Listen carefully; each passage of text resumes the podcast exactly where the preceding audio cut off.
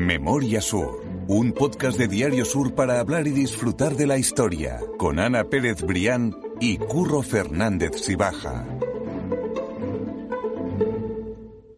Hola Ana, ¿cómo estás? Hola Curro, buenos días. Vamos a dar eh, un paseo eh, por un nuevo tema que, que, es uno de los más escuchados y de los que siempre la gente nos ha dicho que disfruta más, y es precisamente el origen de los barrios de Málaga. Sí, efectivamente, ya hemos tenido la oportunidad de pasear por Welling, de conocer el origen de un barrio singular como El Palo, y hoy nos vamos a adentrar en, en, otro de esos barrios que si no nació eh, como tal, pero sí ya está plenamente asentado en esa memoria colectiva de, de, del ciudadano y que además es un lugar de paso casi obligado por la zona este. Me ha llamado mucho la atención precisamente eso, que el origen no es como barrio como tal, pero ahora vamos a ir más a fondo con eso, porque hoy vamos a contaros cuál es el origen de la Malagueta.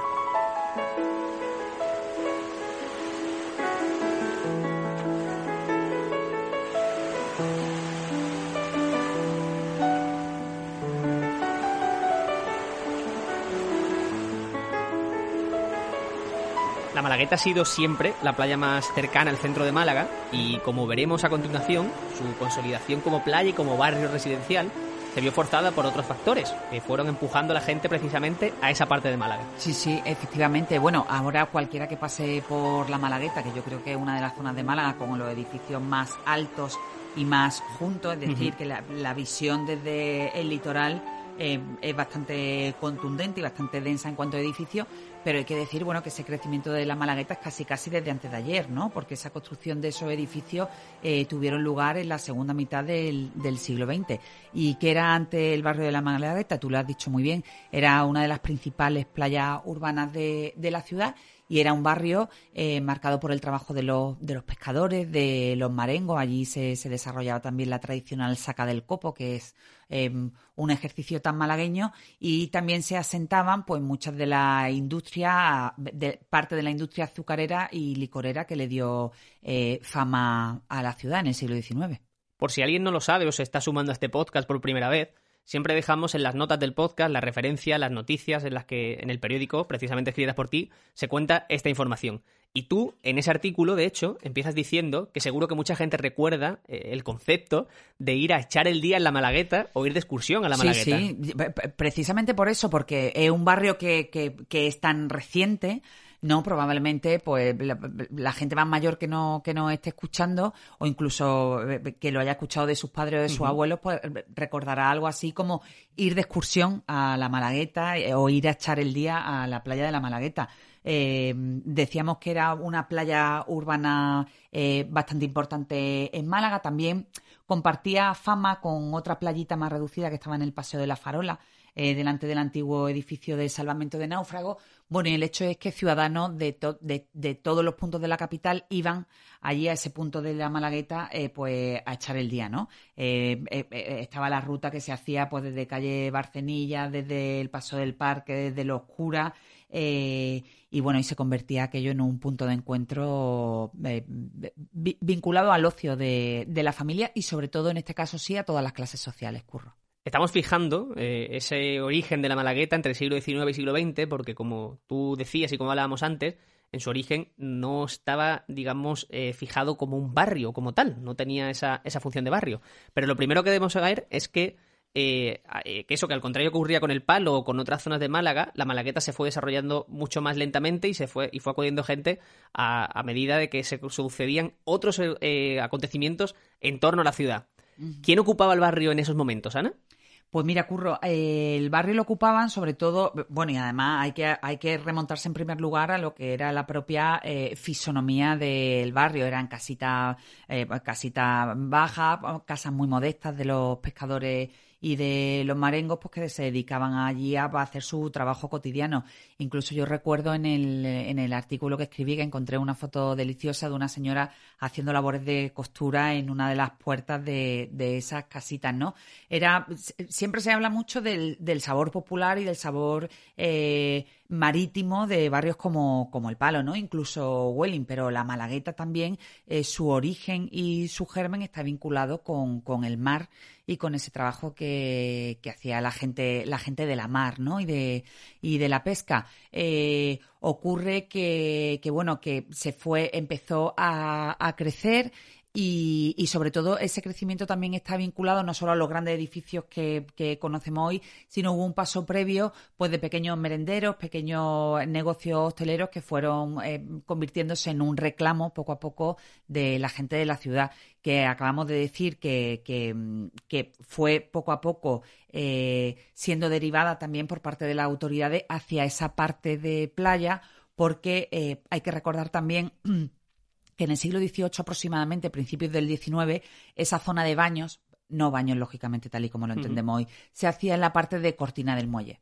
Aquel baño fue prohibido en determinado momento, en primer lugar, porque ya la obra del parque empezaba a emerger, empezaba a proyectarse y tenía que ganarse todo ese terreno al mar. Y después, por una cuestión puramente, lo hemos hablado aquí también de otras veces, curro, por una cuestión de salud era absolutamente insalubre que la gente se bañara eh, casi casi en el puerto, en esa zona de Cortina del Muelle. Y entonces por eso la Malagueta se convirtió pues, en un epicentro muy aplaudido y muy querido por la gente de, de Málaga que iba allí a echar el día. Porque también hay que tener en cuenta eh, y esto lo hemos comentado, eh, por ejemplo, en el podcast que hicimos de balneario, que allí en la Malagueta estuvieron los balnearios, por ejemplo, de Apolo y de la Estrella, que posteriormente, que, son el origen de lo que posteriormente serían los baños del Carmen, ¿no? Y son unos balnearios que también concentraban, en este caso sí, em, a las clases más pudientes de, la época. Precisamente hemos tenido la suerte de volver a hablar con Maripe Palara, ya lo hicimos en el capítulo en el que tratamos la historia del balneario de los baños del Carmen, y Maripepa ha sido archivera municipal de Málaga, es una absoluta enciclopedia malagueña con patas, y sabe muchísimo sobre cualquier tema lo que le podamos preguntar, así que hemos querido volver a hablar con ella un rato para que nos hablase de esos recuerdos y de lo que ella sabe acerca de los orígenes de la Malagueta. La unión del parque con la Malagueta se hace en 1907 porque entonces en aquella época, te estoy hablando de principios de siglo, era costumbre bañarse como 15 días, eran unos baños de, para, la salud, se tenía en cuenta eso. Otra de las costumbres era bañarse después de la Virgen del Carmen. Y entonces había esos esas mm, fondas que había y esos restaurantes, esas cafeterías, todo eso se fue creando con los balnearios. Antes de que sigamos hablando más de balnearios y antes de que sigamos metiéndonos más en la información sobre la, Malagueta, hay una curiosidad que me llamó a mí la atención y es que no se conoce realmente el origen del nombre como tal de la Malagueta. O sea, que obviamente está derivado del nombre de la ciudad, pero no se conoce de dónde viene realmente el origen de ese nombre, del de la Malagueta. Sí, efectivamente. Eh, eso intentó recogerlo en, un, en, un, en, una fabulosa colección que editaba Sur eh, a finales de los 90, que estaba escrito por por el gran periodista Julián eh, Semero Ruiz, que, se adentra en esa búsqueda de los orígenes, pero no son fáciles de, determinar. Eh, dice que durante todo el siglo XVIII no existe ninguna pista sobre su nombre, ni tampoco acerca de su toponimia, pero que por el contrario que si se acude a la tradición popular, la explicación viene dada por las familias marengas, como, como hablamos, que a partir de los decenios finales del siglo XIX tomaron como propio ese territorio de la Malagueta eran los marengos quienes vivían en ese rebalaje, si no me equivoco, ¿verdad? Que es toda esa zona enfrente del litoral, que vivían en, pequeñas abuelas, en pequeñas casas, como decían, enfrente del mar, porque era su medio de vida. O sea, la Malagueta no era una zona residencial como conocemos a día de hoy. Además, eh, las, autoridades, decías tú también hace eh, unos minutos, que prohibieron el baño en la zona cercana al puerto por motivos de sanidad, y ahí es cuando hay dos puntos importantes, que es lo que tú estabas explicando antes brevemente, eh, que hacen que la Malagueta empezase a crecer. Una son la llegada de los merenderos y la otra es el traslado de los balnearios de Apolo y de la Estrella. Con, e, eh, sobre ese tema hablamos precisamente en el podcast que dejamos en las referencias eh, del podcast bajando la pantalla con Maripepa Lara y nos contaba cómo eran esos baños. Sí, efectivamente, y cómo tuvieron que ser trasladados, primero por, por, por una cuestión de que ya el parque comenzaba a, mm, a, gestarse y eh, estaban en la zona de Cortina del Muelle. Allí, lógicamente, em, molestaban y después también por un, por un gran incendio que se, se desencadenó. Eso lo explica muy bien Mari Pepa en uno de ellos y que ella obligó a trasladarlo y a reconstruirlo en esa, en esa parte mm, iba a decir nueva, pero no es nueva del litoral como era la Malagueta.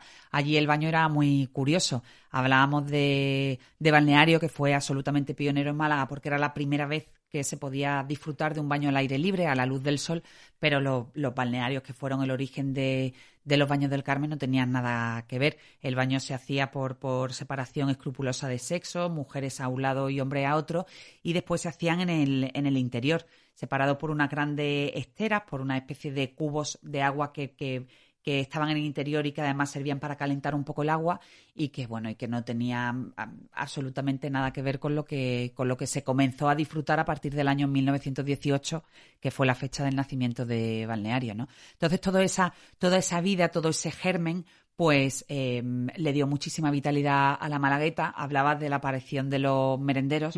Probablemente muchas de las personas que nos estén escuchando eh, tendrán un vínculo, absolutamente hay un vínculo eh, que es casi ya indestructible entre la Malagueta y uno de sus merenderos más singulares, que fue el de Antonio Martín. Y efectivamente fue uno de los primeros merenderos en establecerse en la Malagueta, Curro. Ahora vamos a hablar más a fondo de ese merendero de Antonio Martín. Ya sabes que a mí me encanta la gastronomía, Ana.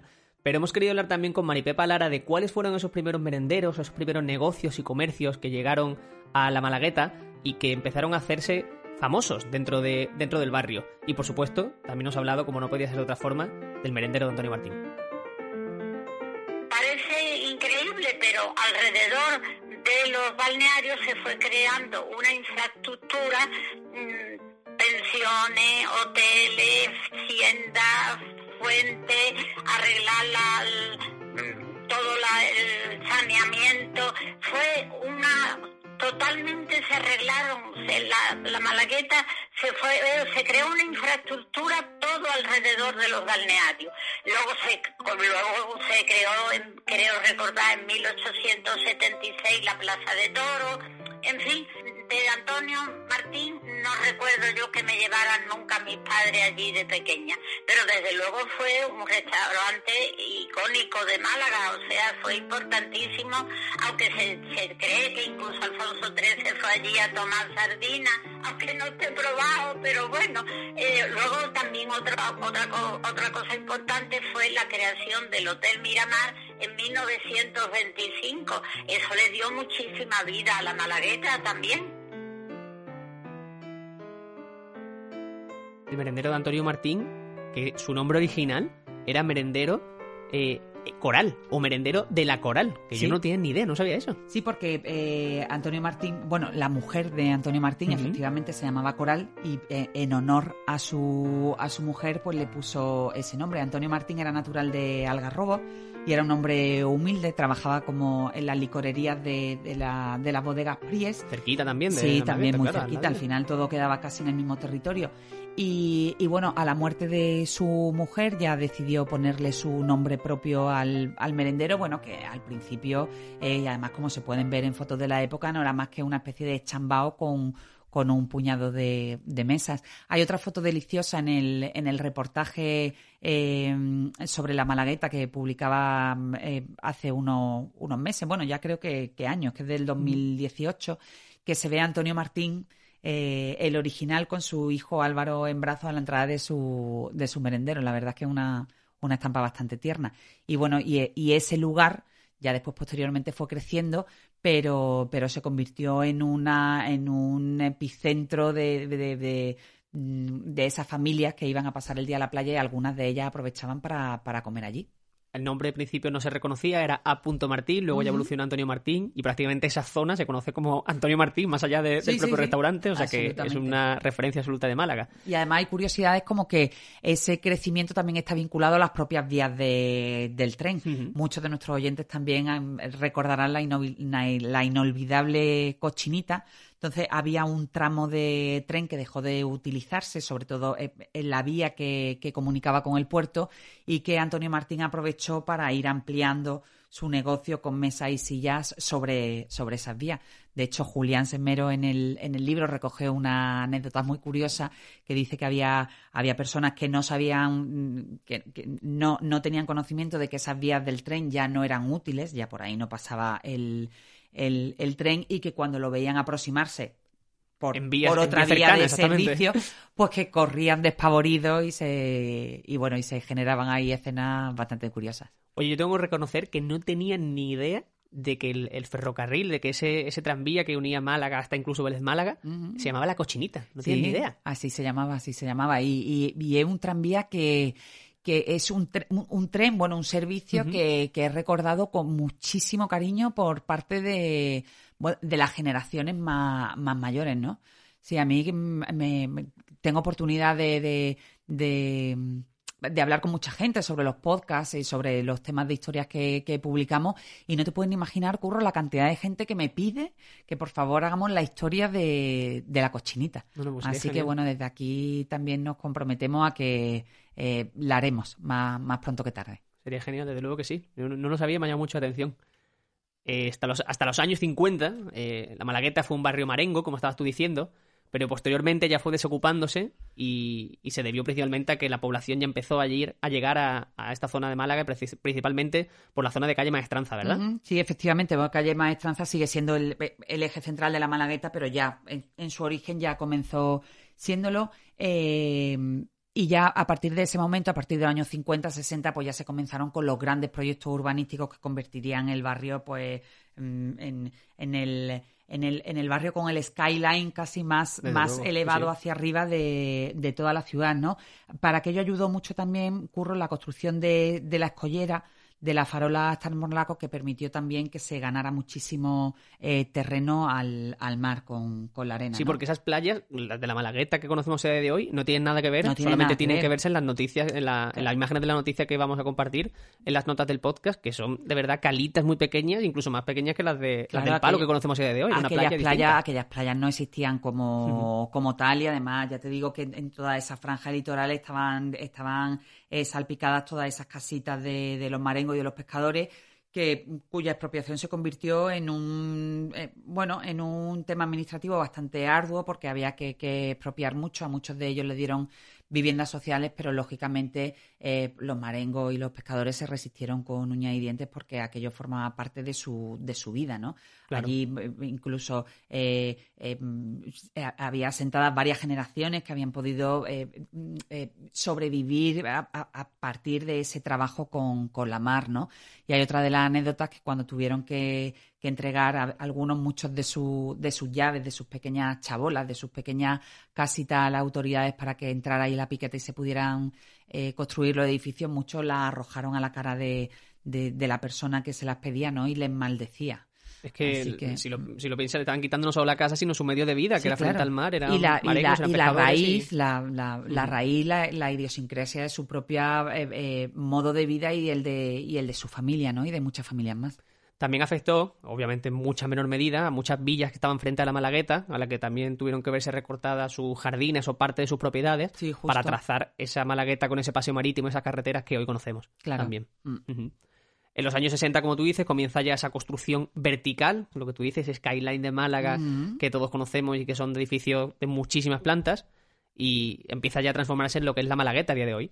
Sí, edificaciones de, de 10 hasta de 16 alturas se han llegado a, a, contabilizar y bueno, eh, un barrio que ya es considerado como tal, aunque, aunque en su origen por esa falta de servicios, esa falta de infraestructura no naciera como tal, pero un barrio que ya está plenamente integrado casi casi en la, en la zona centro. Y a eso ha ayudado mucho también esa conexión entre la parte de, de, la Malagueta, del Paseo Marítimo, lógicamente con Muelle 1, Palmeral de la Sorpresa y, y, y bueno, esa, esa nueva arteria también ha dado, ha dado la posibilidad de que, de que mucha gente que quizás no había ido, que no conocía o que no paseaba el barrio de la Malagueta, pues también ahora tenga oportunidad de descubrirlo. Es un barrio neurálgico, residencial, de comercio y que tiene unas joyas que a mí me encantan, como es el Palacio de la Tinta, el Hotel Miramar o las mm. casas de Felisain, que a mí de verdad me vuelven absolutamente loco. Esa parte del paseo de Reading, de la avenida de Pries, eh, hablábamos el otro día también del cementerio inglés, que esconde mm, joyas